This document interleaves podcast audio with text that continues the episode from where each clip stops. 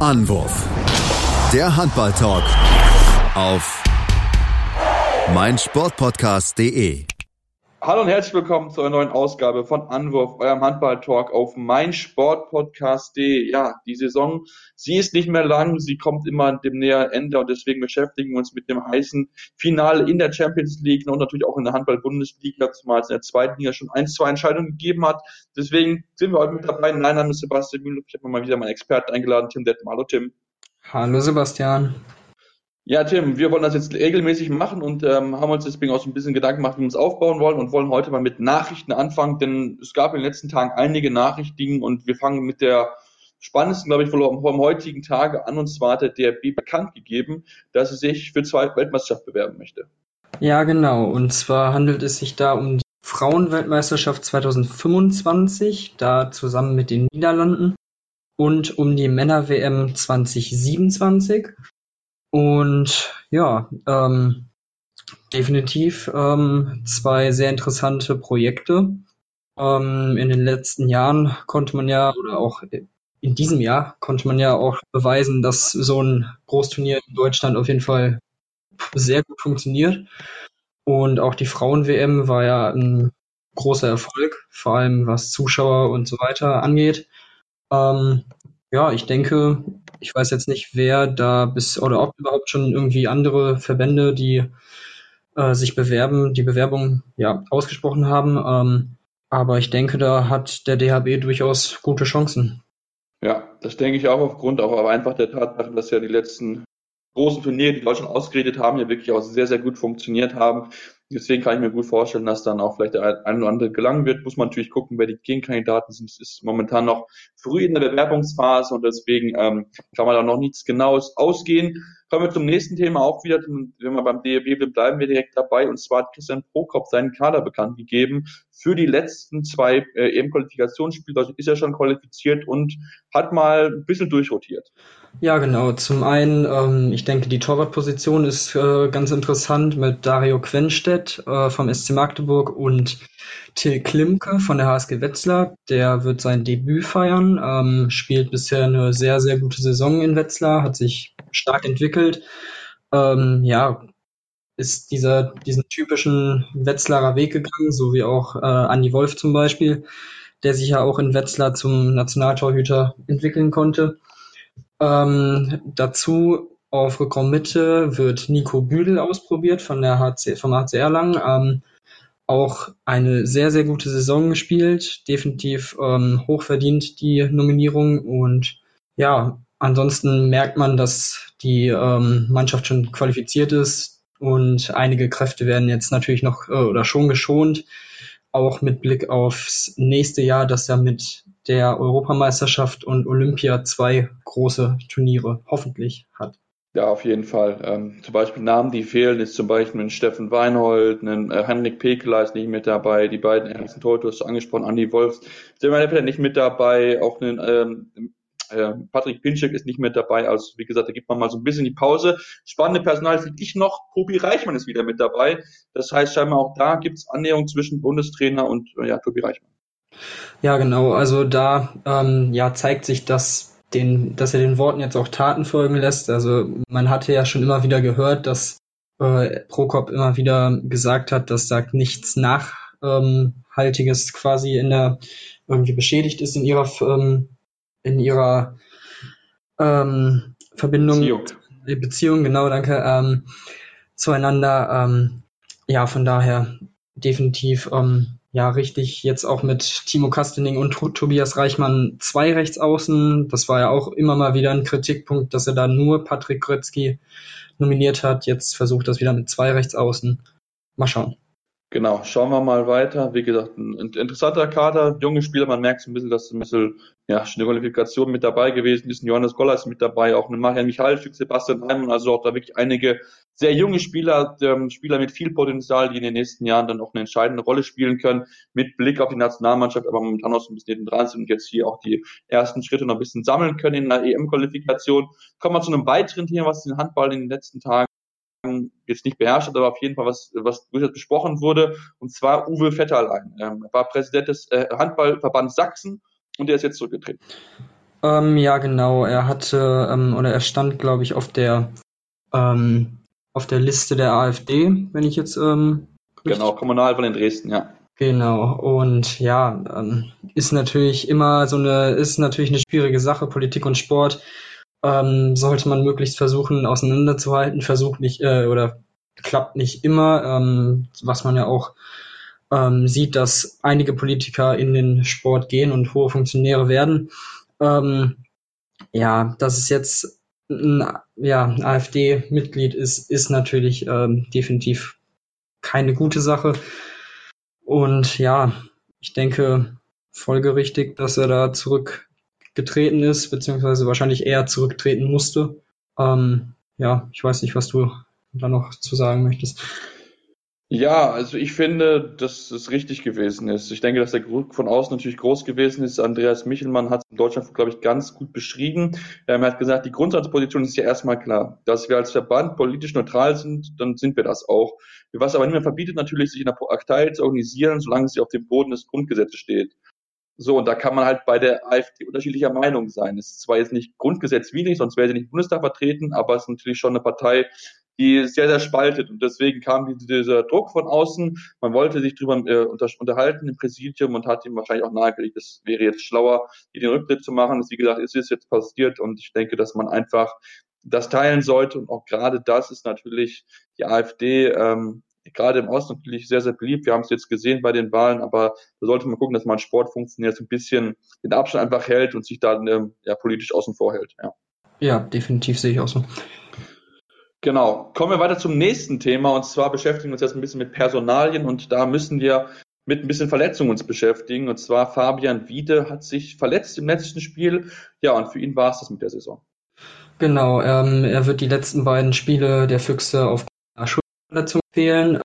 Ja, ist natürlich wieder symptomatisch für die äh, Füchse-Saison mit vielen Verletzungen und dass er jetzt in diesen beiden entscheidenden Spielen um den EHF-Pokal fehlt, ist natürlich ein herber Rückschlag. Ähm, auch wenn die Füchse natürlich eine gute Ausgangsposition haben. Aber trotzdem Fabian Wiede mit einer echt überragenden Saison. Ähm, der Denker und Lenker im Rückraum der Füchse, sowohl auf der Mitte als auch im rechten Rückraum. Also das ist schon ein ziemlich herber Verlust.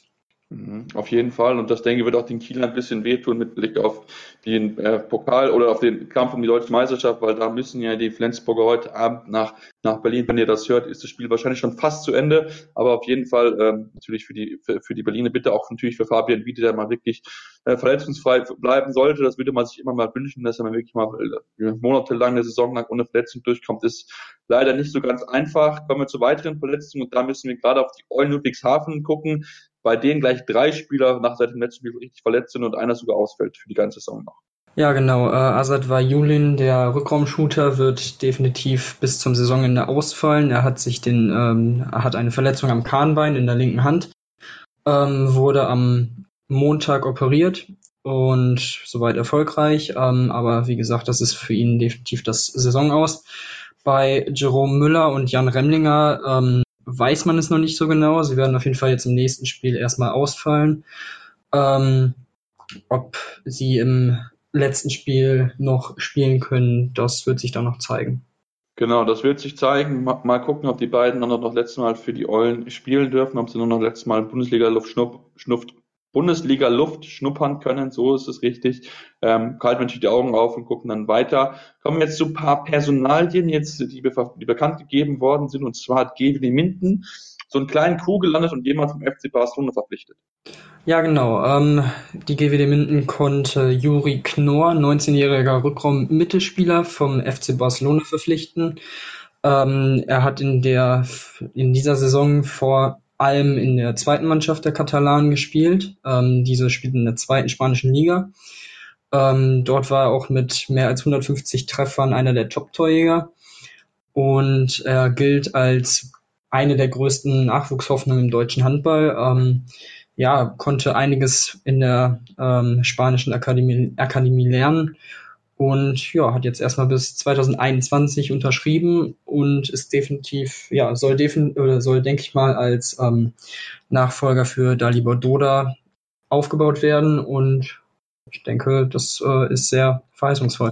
Das denke ich auch, zumal ja mit Frank von Bernd, der ja auch dort äh, entsprechend vor Ort sitzt, im Minden jemand hat, mit dem man mit sicher noch einiges lernen kann. Der Geschäftsführer Sport ähm, wird dir mit Sicherheit ein paar Tipps geben können und das ist schön zu sehen, dass da auch ähm, ja, weitere Talente kommen. Gerade rekommendierte Position ist ja in Deutschland etwas, was dringend gesucht und das ist natürlich umso schön, dass er ein bisschen jetzt Bundesliga-Luft Bundesliga schnuppern darf. Ähm, weitere Neuverpflichtung, die Flensburger haben Nassekir Moller geholt, den dänischen Spieler. Genau, ähm, er wird als eines der größten dänischen Talente betitelt, ähm, hat auch in dieser Saison einiges oder ähm, konnte seine Torjägerqualität unter Beweis stellen. Und ja, auch er, ähm, ähnlich wie Knorr, äh, soll, denke ich mal, erstmal aufgebaut werden in den nächsten Jahren. Und ähm, ja, ist es wieder der typische Flensburger Weg, ein junges dänisches Talent. Und ja, es äh, hört sich auch auf jeden Fall sehr interessant an.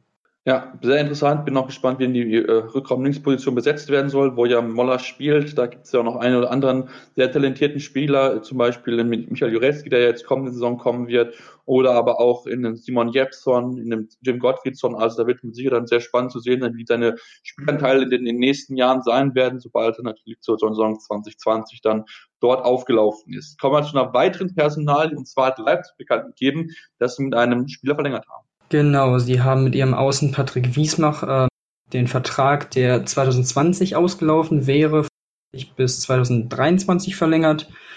Ähm, ja, auch bei ihm ähm, eine Entscheidung, die man nicht nur nachvollziehen kann, sondern die wirklich eine, gut getroffen ist. Er hat bisher 124 Saisontore erzielt und ja, war in einer holprigen Leipziger Saison eine Konstante, kann man schon fast sagen. Und ähm, ja, vollkommen, vollkommen richtige Entscheidung, ihn vorzeitig zu verlängern. Auf jeden Fall die richtige Entscheidung und äh, du hast angesprochen, 424 Tore ist schon eine ordentliche Anzahl, drittbester Torschütze der Leipziger in dieser Saison, also von daher ein wichtiger Bestandteil der Leipziger Mannschaft. Kommen wir zu einer Personalie, wo jetzt der Spiel den Verein verlässt und zwar hat Hannover nochmal was bekannt, geht mir Abwehrchef geht. Genau, Domagoj Russen wird die Hannoveraner verlassen. Ähm, ja, bei ihm ist es so, die ähm, Zeit in Hannover war auch ein bisschen auf und ab. Ähm, einige Verletzungen, ähm, aber wenn er gespielt hat, hat er definitiv seine Leistung ganz gut gebracht in der Verteidigung. Wird den Hannoveranern wahrscheinlich schon fehlen. Genau, wird ihnen wahrscheinlich schon ein bisschen fehlen. Da soll ein bisschen, glaube mal, was Jüngeres reinkommen. Man hat es ja gesehen, haben einige junge deutsche Spieler, die diese Saison Spielzeit äh, schnippern durften, ein bisschen ähm, sehr noch in Zukunft natürlich ein Teil sein sollen von den Verburg dürfen. Deswegen vielleicht da die Entscheidung, dann einfach dann noch mehr auf die eigene Jugend zu setzen. Ähm, kommen wir in die zweite Liga, da gibt es nämlich auch noch einen Neuzugang und zwar haben die HSV Handball bekannt gegeben, dass sie Marc van den Beuken geholt haben und der ist auch schon nicht ganz unbekannt. Genau, ähm, er konnte bisher drei oder 13 Bundesligaspiele für den TBV Lemgo absolvieren. Ähm, ja, wird jetzt im nächsten Jahr mit Aaron Edwardson und Marcel Kokoschka das Gespann im Hamburger, Hamburger Tor bilden. Ähm, ja, ähm, er konnte dazu schon zwölf Einsätze in der Nationalmannschaft der Niederlande absolvieren und ist mit seinen 22 Jahren auch einer für die Zukunft. Mal gucken, äh, wie lange in Hamburg bleibt. Ähm, ja. Genau kommen. Das wird mal spannend zu sehen sein und dann natürlich, damit ein Bestandteil davon sei, dass man aufsteigt. Äh, man möchte auch gerne zurück in die Nationalmannschaft in Holland und dort die Torhüter-Position besetzen. Also von daher mal gucken, wie er dann sich da dort sehen kann gegen wirklich zwei andere gute Torhüter. Ähm, gucken wir dann weiter in der zweiten Liga, wo wir da direkt schon sind. Und zwar steht jetzt fest, wenn die erste Liga aufsteigen wird, und zwar ist das Barling und Nordhorn. Ich war auf Twitter schon etwas früh mit Barling, aber nach der Niederlage ähm, ja, von Coburg gegen Hamm sind die beiden jetzt sicher als in der ersten Liga. Ja, genau. Ähm, Coburg konnte auch in die, an diesem Spieltag im Mai nicht gewinnen, ähm, haben deutlich gegen Hamm verloren, deutlicher auch als erwartet. Also ich habe durchaus nach dem Trend auch damit gerechnet, dass ähm, Coburg das Spiel verlieren könnte. Aber dass es am Ende so deutlich wird, hätte ich nicht gedacht. Ähm, ja, am Ende Baling und Nordhorn wohl die beiden am Ende konstantesten Mannschaften, definitiv verdient aufgestiegen und ja, für Nordhorn die Rückkehr nach ziemlich genau zehn Jahren äh, in die Bundesliga auch eine sehr schöne Geschichte. Mhm, auf jeden Fall eine sehr schöne Geschichte. Zwei absolute Mannschaften, die den Handballsport in den Jahren, letzten Jahren geprägt haben, gerade Nordhorn Anfang 2000er wirklich mit vielen, vielen guten Spielern gewesen. Äh, wenn man mal da zurückdenkt, einen, äh, einen Holger Glandorf mit dabei gewesen, einen Jan Philipp. Also da waren viele Top-Spieler, die dort in Nordrhein gespielt haben und auch Baling. Da möchte keine Mannschaft gerne hinfahren. Gerade die Kieler haben in den letzten Jahren dort nicht gut ausgesehen in der ersten Liga. Also von daher, da freut man sich, dass die beiden Mannschaften wieder zurückkommen. Kommen wir noch auf zwei Pokalsieger zu sprechen. Und zwar gucken wir einmal zu den Frauen rüber. Da, da hat der Thüringen HC den deutschen Pokal gewonnen. Und die haben eine kleine Aufholjagd im gestartet, um diesen Titel gewinnen zu können. Genau, ähm, im, in einem sehr hochklassigen Finale haben 24 zu 23 gegen den deutschen Meister Bietigheim gewonnen. Ähm, es sind die beiden absoluten Top-Mannschaften, haben in dieser Saison jeweils nur zwei Punkte abgegeben und das waren die Spiele gegeneinander, wo sie jeweils einmal gewinnen konnten. Ähm, ja, Emily Bölk konnte in, in der Letz-, im letzten Angriff der Partie die Thüringer zum Sieg werfen und ja, generell das ähm, Final Four in Stuttgart hat sich äh, definitiv in den letzten Jahren ähm, etabliert, auch bei dem Finalspiel 3500 Zuschauer. Ähm, ja, ähm, definitiv ein sehr, sehr schönes Event wieder und ein sehr dramatisches Finale. Auf jeden Fall. Und ähm, das ist was schön zu sehen, wirklich ein spannendes Finale, was sie dort gespielt haben. Und äh, ja, am Ende den großen Favoriten Bietigheim besiegen können, aber Emily Bölk, ähm, ja, absolute Topfrau, also die hat wirklich ganz, ganz viel Talent, ganz, ganz viel Qualität schon trotz ihrer jungen Jahre und wird mit Sicherheit den Handballsport der Frauen in den nächsten Jahren äh, entscheidend prägen ähm, und dann gucken wir zu den Franzosen drüber, denn da gab es auch am Wochenende das Finale. Und da hat Chambéry den französischen Pokal gewonnen. Genau, sie konnten sich relativ oder ziemlich deutlich mit 31 zu 21 Kerk durchsetzen. Ähm, ja, es ist auf jeden Fall von Anfang an war es ein sehr, sehr ähm, klares Spiel. Nach 18 Minuten konnten sie schon 11 zu 6 in Führung liegen. Äh, zur Pause stand es bereits 16 zu 8 und auch da kann man, denke ich mal, von einem verdienten Pokalsieger reden. Und ja, für PSG äh, die nächste Enttäuschung da noch nicht mal im Finale gestanden zu haben und ja. Ja, genau. Deswegen wird es bei den Parisern wohl nur bei dem Meistertitel bleiben. Ähm, dort wirklich äh, so ein bisschen so eine Saison enttäuschen. Da wird mit Sicherheit einiges hier diskutiert werden, auch gerade weil ja noch nicht ganz klar ist, wie das mit dem Investor weitergeht. Da gibt es auch einige Gerüchte, dass er mittlerweile Paris komplett fallen lassen soll. Mal gucken, wie es dann dort weitergehen wird. Und dann kommen wir zum Abschluss der Nachrichten noch auf den einen kleinen bisschen Vorblick schon zu sprechen auf die Champions League, denn dort hat die EF bekannt gegeben, da gab es einige Geldstrafen, denn das Spiel war das Köpfig gegen Pixeted war unter anderem mit einer Rudelbildung kurz vor Schluss belegt und da wurde jetzt entsprechend mal Strafen verteilt von der ERF.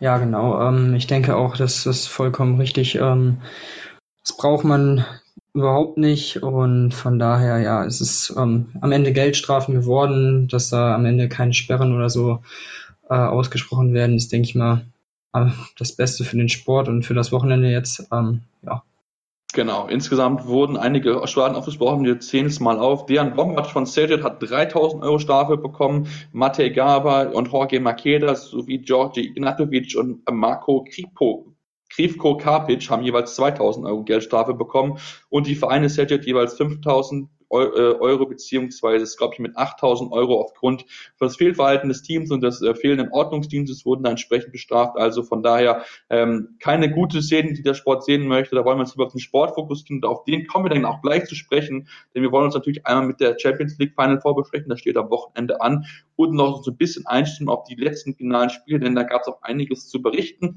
in der HBL. Also bleibt dran, lieber Anwurf, eurem Handball-Talk auf meinsportpodcast.de. Schatz, ich bin neu verliebt. Was? Da drüben. Das ist er. Aber das ist ein Auto. Ja, eben. Mit ihm habe ich alles richtig gemacht. Wunschauto einfach kaufen, verkaufen oder leasen. Bei Autoscout24. Alles richtig gemacht. Tour Le Jour. Dein tägliches Update zu den French Open von Chip and Charge mit Andreas Thies und Philipp Jobert. Vom 26. Mai bis zum 9. Juni auf meinsportpodcast.de. Und wir sind wieder zurück bei Anwurf, eurem Handball-Talk auf meinsportpodcast.de. Ich habe gesagt, wir wollen uns jetzt ein bisschen mit der HBL beschäftigen und natürlich auch ein bisschen mit der Champions League, denn das ist natürlich das entscheidende Event am Wochenende. Ähm, wenn wir mal zurückgucken auf das Ergebnis vom Dienstag, also von gestern, Tim, da hat Hannover Burgdorf gegen Leipzig gewonnen, ist jetzt vielleicht nicht unbedingt die Überraschung, aber das Spiel, das hat ordentlich Feuer gehabt. Ja, genau. Also dafür, dass es für beide Mannschaften um nichts mehr wirklich geht, außer um die Platzierung im Mittelfeld, ähm, ja, war es ein ja sehr interessantes Spiel, auf jeden Fall mit viel Feuer, wie du schon gesagt hast. Ähm, am Ende gewinnt zu 28. Ähm, ja, das Thema des Spiels definitiv die Zeitstrafen. Ähm, unfassbar viele. Also es ist also für so ein für ein Spiel mit dieser Nichtbedeutung. Ja, unter anderem eine rote Karte für Timo Kastening. Ähm, ja, ich weiß auch nicht so recht, was da gestern in den Köpfen der Spieler los war. Ja, also das, das weiß ich auch nicht, das kann ich, die kann ich dir auch nicht erklären. Ähm, die rote Karte gegen Timo Kästning absolut richtig gewesen. Sieben Meter auf den Torwart, auf den Kopf gezielt, das ist klar automatische rote Karte, da muss man gar nicht drüber diskutieren. Insgesamt neun Zeitstrafen, sechs gegen Hannover, drei gegen Leipzig. Also da hat Leipzig eigentlich weniger gehabt, hat es aber nicht nutzen können. Da war sogar einmal der Fall, dass Hannover mit drei Leuten nur gespielt hat und das ist schon wirklich sehr, sehr wenig. Hat einen guten Torhüter hinten drin mit Zimmer elf Paradenquote von 37,9 Prozent. Wir haben auch Obernes ja gute, gute Paradenanzahl gehabt, zwei Paraden, 16 Prozent Quote, ähm, war in Ordnung. Am Ende gewinnt man dieses Spiel. Hatte natürlich auch so ein bisschen Demo mit dabei, weil der ein oder andere Spieler auf der Platte stand, der den Verein am Ende verlassen wird. Aber trotzdem, ähm, ja, war ein wirklich sehr, sehr umkämpftes Spiel. Und heute stehen noch einige spannende Spiele an. Ähm, und da werden natürlich gerade um 18.30 Spiele, also die Spiele, die dann, wenn ihr uns hört, wahrscheinlich schon vorbei sind, ähm, spannende Duelle zu sehen sein. Hat natürlich Flensburg gegen äh, gegen die Füchse, was wir schon gesagt haben, und Kiel bei den Lemgoern in, äh, in der Lipperlandhalle, beziehungsweise Phoenix-Konrad-Halle ist es ja jetzt mittlerweile. Und da wird es für beide um viel gehen, denn die Kieler wollen ja unbedingt noch Meister werden und äh, Flensburg möchte den Titel verteidigen. Ja, genau. Ähm, ähm, die Kieler konnten ja am Wochenende deutlich gegen Minden gewinnen mit 39 zu 19, ähm, konnten da nochmal ordentlich was für ihr Torverhältnis tun. Ähm, von daher ja, definitiv für die Kieler ein sehr, sehr wichtiges Spiel. Man muss es definitiv gewinnen. Lemgo ist aber definitiv nicht zu unterschätzen. Ähm, ja, in Lemgo ist es definitiv unangenehm zu spielen. Ähm, für Flensburg die Situation jetzt etwas, ähm, ja, etwas besser, dadurch, dass Fabian wieder ausfällt. Ähm, daher sehe ich sie auch doch schon einen Ticken vorne gegen die Füchse, auch wenn die Füchse natürlich noch um den EHF-Pokal spielen. Aber ich würde schon davon ausgehen, dass sowohl Flensburg als auch Kiel heute Abend äh, gewinnen. Ja, das, das kann ich mir auch, auch sehr gut vorstellen. Insgesamt, äh, ansonsten Magdeburg, Bietigheim ist noch Flens und äh, Gummersbach, Göppingen, jeweils 18.30 Wie gesagt, die Spiele werden dann wahrscheinlich schon fast vorbei sein. Dann aber die anderen Spiele, die sind natürlich spannend. Ähm, ist natürlich jetzt hier nicht mehr um groß so viel, aber rhein löwen Eulen Erlangen, Melsung, Wetzlar, Stuttgart mit dem BHC. Da geht es noch so ein bisschen auch um die Platzierung natürlich, äh, mit Blick auf Europapokal, denn da hat der BHC ja Punkte gelassen, nachdem sie gegen die Eulen komplett überraschend verloren haben. Und da müssen sie jetzt wirklich darauf aufpassen, wenn sie dann am Ende dann wirklich noch nach Europa kommen wollen. Da darf man sich jetzt nämlich nichts mehr erlauben. Ja, genau. Ähm, also der BHC muss jetzt definitiv die letzten beiden Spiele ähm, ja, gewinnen, punkten, wie auch immer, auch wenn das dann am letzten gegen Flensburg sehr schwer wird. Aber ja, dieses Spiel in Ludwigshafen hätte man nicht verlieren dürfen. Man lag zur Pause mit 14 zu 9 vorne. Alles sah wie geplant aus und ja, dann auf einmal kam so ein bisschen der Bruch im Spiel und die Eulen kamen immer näher ran und konnten dann tatsächlich in den letzten zehn Minuten ähm, aufschließen und am Ende sogar das Spiel noch drehen. Das war sogar die erste Führung oder die einzige Führung im Spiel war das 23 zu 22. Ähm, ungefähr eine halbe Minute Verschluss. Also ich glaube, das sagt schon einiges über dieses Spiel aus. Ähm, ja, bitter für den BHC, aber ähm, ja, am Ende, wenn es dann nicht reichen sollte, dann ist es dann leider auch verdient, weil solche Spiele muss man definitiv gewinnen. Ja, vielleicht haben wir noch ein bisschen zu viel nachgedacht. Ähm, das kann vielleicht so ein Thema sein, dass wir jetzt ein bisschen Bammel kriegen vor der eigenen Courage, ähm, aber trotzdem überragende Saison gespielt als Aufsteiger auf Platz 7. Ob es auch jetzt am Ende 6 oder 7 wird, das ist trotzdem auf keinen Fall eine Schmälerung. Die haben wirklich überragend gespielt und für, für viel Furore gesorgt insgesamt in der Liga und das ist doch so schön zu sehen, dass dann auch Aufsteiger es dann so hinkriegen kann, wobei man ja schon von Anfang an gesagt hat, okay, das ist kein normaler Aufsteiger, einfach aufgrund der Stärke des Kaders aufgrund dieser vielen guten Spieler, die mit dabei sind, auch Bundesliga-erfahrenen Spieler, und das haben sie bewiesen. Aber dass es so hoch geht, also Riesenrespekt vor der Leistung und dann am Ende wäre natürlich Europa die Krone, aber auch Platz sieben ist jetzt nicht so, wo man sich großartig schämen muss. Ja, Europa ist das Stichwort, Tim. Champions League Final Four steht an ähm, und wir haben vier gute, gute Mannschaften mit dabei. Insgesamt Barcelona ist mit dabei, Vardar Skopje ist mit dabei, Chelsea ist mit dabei ähm, und natürlich auch Westbrom ist mit dabei. Und jetzt wollen wir uns mal so ein bisschen mit diesen vier Teams beschäftigen und machen, ja, mal mit der Mannschaft anfangen, den Anfang, wo man nicht mitgedacht hat, dass sie wieder zurückkommen werden, weil der Trainer gegangen ist und ähm, man hat gesagt, ja, die werden es sowieso nicht schaffen, Vardar Skopje aber sie haben es geschafft, muss man wirklich sagen, muss man den Hut abziehen davor, wie sie es hingekriegt haben. Ähm, auch gerade dann das Hinspiel war im Viertelfinale sehr beeindruckend gegen Saget und ähm, haben sich verdient dann ins Final vorgekämpft. Ähm, ja, definitiv. Äh, du sprichst es an, im Viertelfinale gegen Pickshagget mit 31 zu 23 und einer 25 zu 29 Niederlage ähm, weitergekommen. Ähm, definitiv auch das Hinspiel unerwartet hoch gewonnen. Also ich glaube, nicht viele hätten darauf gewettet, dass Wada mit acht Toren gegen Szeged gewinnen könnte. Ähm, ja, insgesamt ist es definitiv so dieses Motto totgesagte Leben länger wurde ähm, in der Handballwoche getitelt. Ähm, ja, es ist definitiv eine Überraschung, dass sie im Final Four stehen, zum dritten Mal in Serie. Ähm, das muss man auch erstmal schaffen. Ähm, ein großer Faktor dafür war definitiv äh, der Torwart, Dejan Milosavljev, ähm, der ja als äh, Apat Sterbik-Nachfolger eine wirklich starke Saison spielt und jetzt anscheinend auch mit den Füchsen in Verbindung gebracht wird. Ähm, ja, für Wada ist es wohl die letzte Chance, ähm, bevor dieses Team auseinanderbricht. Und äh, einige Spieler haben ja vor der Saison auch schon den Verein verlassen, wie eben ein Apat Sterbik. Und ja, definitiv ähm, eine, eine Überraschung, dass sie es so weit geschafft haben. Ja, das war jetzt auch allgemein das Thema, das angesprochen, Umbruch. Ähm, bleibt jetzt der Investor, bleibt der nicht. Ähm, jetzt ist er wohl doch wieder mit dabei. Also es ist irgendwie ein bisschen verwirrend, ähm, wie es jetzt im Endeffekt weitergeht. Aber der Tod, das angesprochen, wirklich sehr, sehr stark. 23 Jahre alt, hat mir auch bei der EM wirklich gut bei der WM richtig gut gefallen, so ist es ja richtig, was er dort gezeigt hat, wirklich eine starke Leistung. Und auch ansonsten hast du echt ein paar wirklich starke Spieler mit dabei, sei es jetzt einen Igor Karacic, einen Stas Grube, der wirklich gute Leistung hat, du hast einen wirklich hinterlistigen Dima Dibirov, das ist aber wirklich absolut liebenswert gemeint. Also der ist wirklich schlitzohrig wie sonst was, der mit dabei ist. Und du hast den Stojančič Stoilov, einer der ähm, also weil die du kaum wegschieben kannst und natürlich in Dennis Christopans einen Riesen 215. Ähm, ja, den musst du auch erstmal in den Griff kriegen. Ja, definitiv. Christopans 80 Tore bisher in dieser Champions League Nordmazedonien. Ähm, äh, und einen, den du bisher noch nicht genannt hast, Ivan Čupic, auch ähm, ein unfassbar äh, starker Außen, 68 Tore bisher im Wettbewerb. Also ähm, ja, das ist schon keine schlechte Mannschaft, auch wenn einige gute Spieler oder sehr gute Spieler vor der Saison den Verein verlassen haben. Von daher. Ja, und auch für, für alle vier Mannschaften gilt eigentlich, dass sie ausgeruht in dieses Final vorgehen können. Und ja, ich, es, es ist, glaube ich, ausgeglichen wie, wie noch nie. Ja, auf jeden Fall. Und zumal auch die, die Skopja noch ein deutsches Spiel mit dabei haben. Christian Nissinger, den nicht unterschlagen. Ähm, zwei, zwei Meter, zwei groß, 27 Tore bisher erzielt, ist ja dorthin gewechselt. Mal, ja, ein bisschen Verletzungsprobleme hat und in Kiel nicht mehr die Spielzeiten bekommen gehabt. Da hat er jetzt dort ein bisschen Spielzeit bekommen und beweist sich wieder, dass er auch ein entscheidender Faktor ist. Mal gucken, wie fit er sein wird. Hat er sich beim Sehr League-Finale etwas verletzt in der Schulter, soll wohl aber spielen. Mal gucken, wie es dann dort aussehen wird. Und ähm, ja, kommen wir zu der nächsten Mannschaft, dem Gegner im Halbfinale von, ja, von Vardar Skopje, und zwar dem FC Barcelona. Der ist zurück, nachdem er es letztes Jahr nicht geschafft hat. Und da sind viele junge, richtig gute Spieler mit dabei. Ja, genau, du sprichst es an. Es ist ein sehr, sehr junges Team mittlerweile. Es ist aber echt sehr, sehr talentiert.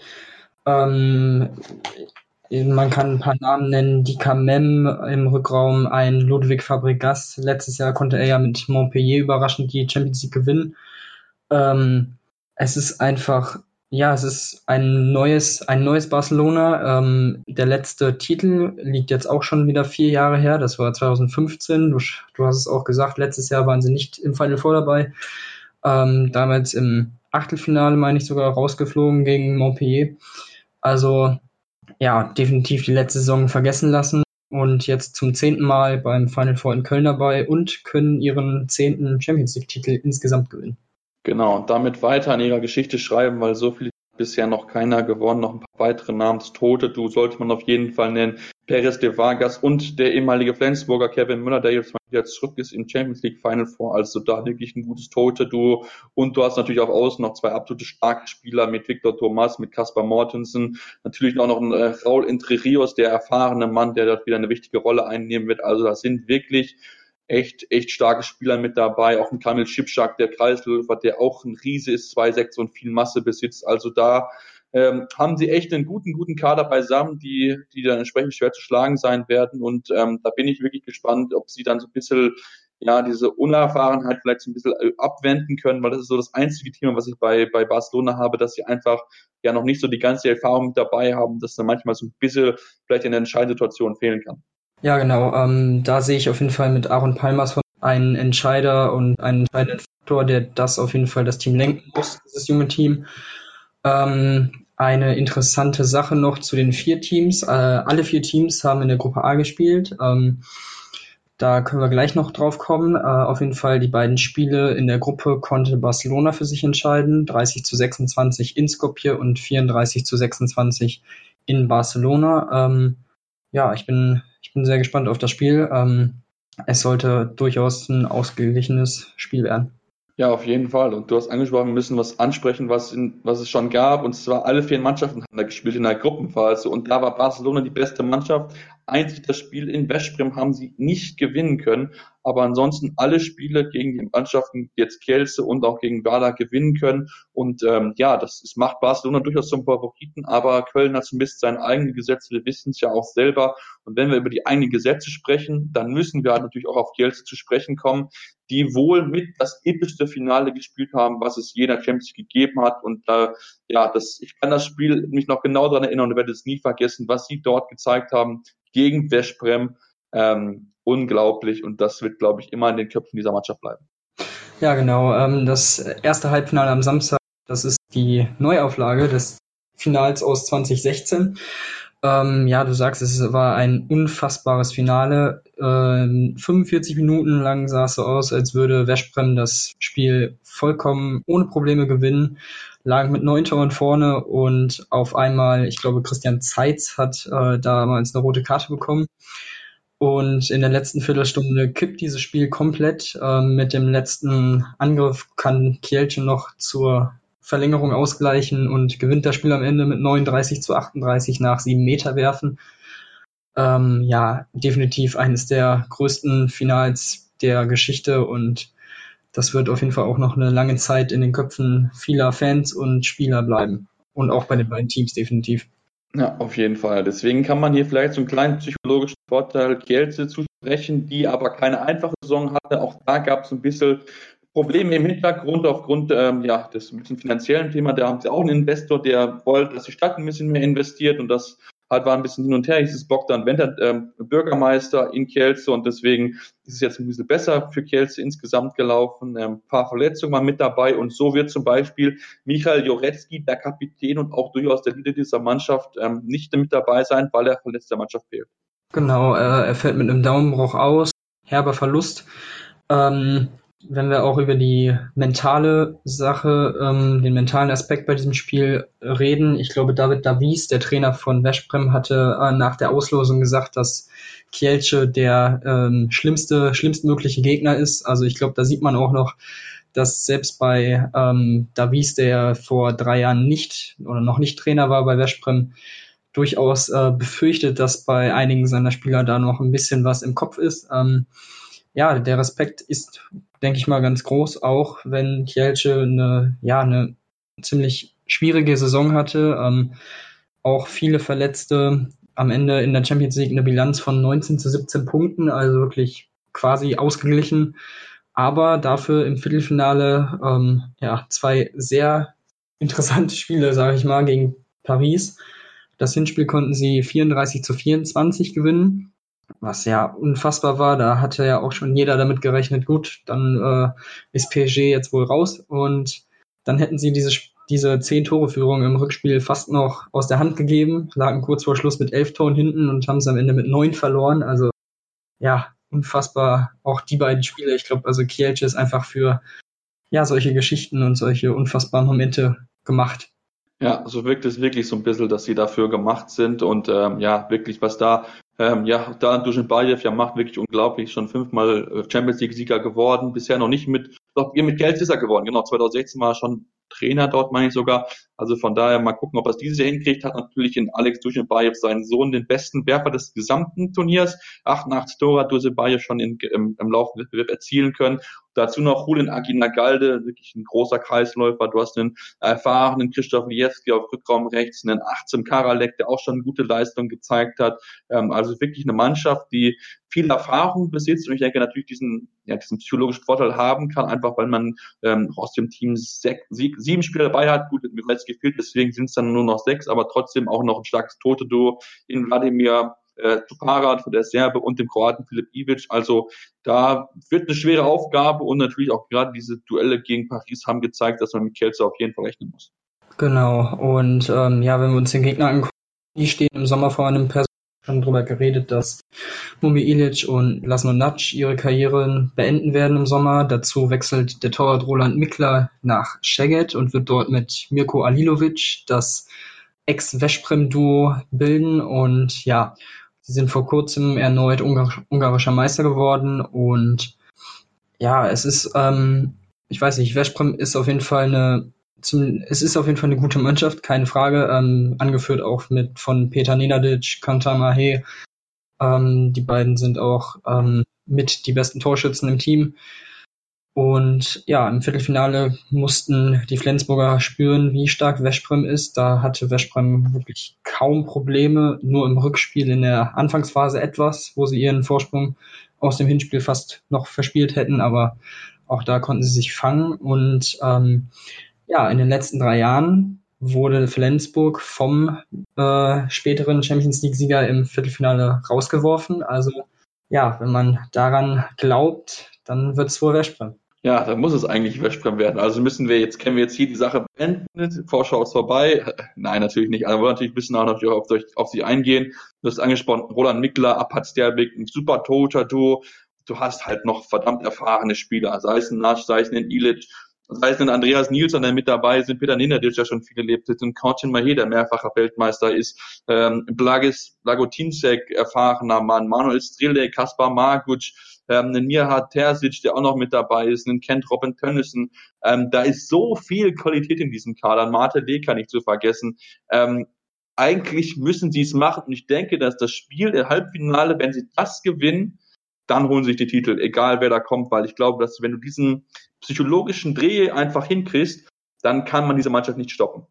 Ähm, ja, das äh, würde ich auf jeden Fall so unterstreichen. Es ist einfach, bei ihnen ist, finde ich, schon ein perfekte, so eine perfekte Situation. Ähm, die haben viele erfahrene Spieler, auch noch einige jüngere Spieler, so Mitte 20, ähm, wie zum Beispiel ein Mahe, ähm, die auch schon einiges mitgemacht haben und erlebt haben in ihrer Karriere.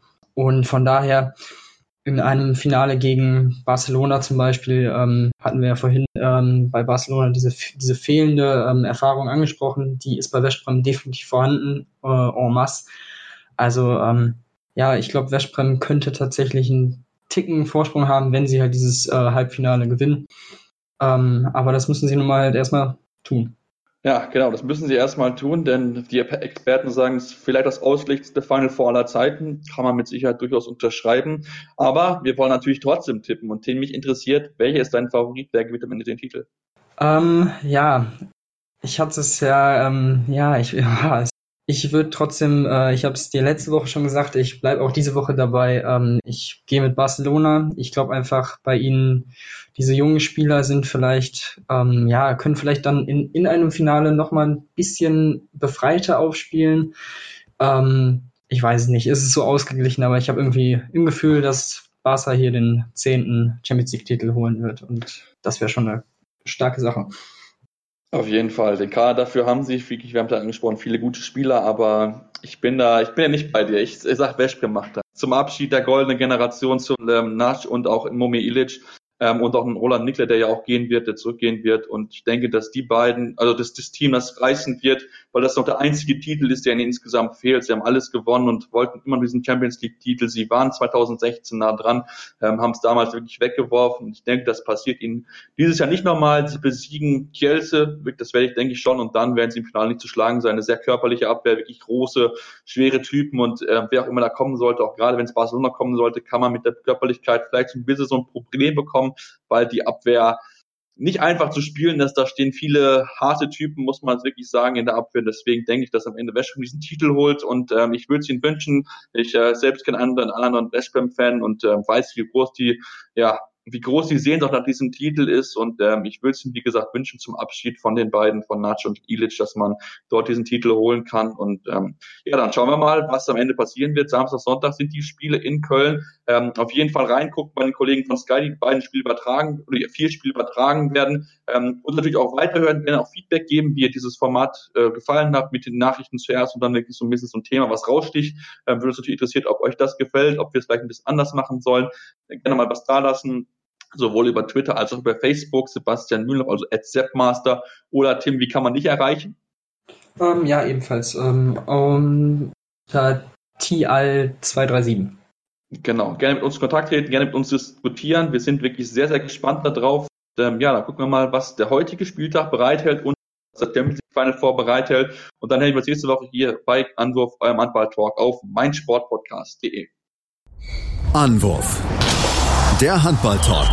Dein tägliches Update zur stärksten Liga der Welt. Auf meinsportpodcast.de. Schatz, ich bin neu verliebt. Was? Da drüben. Das ist er. Aber das ist ein Auto. Ja, eben. Mit ihm habe ich alles richtig gemacht. Wunschauto einfach kaufen, verkaufen oder leasen. Bei Autoscout24. Alles richtig gemacht.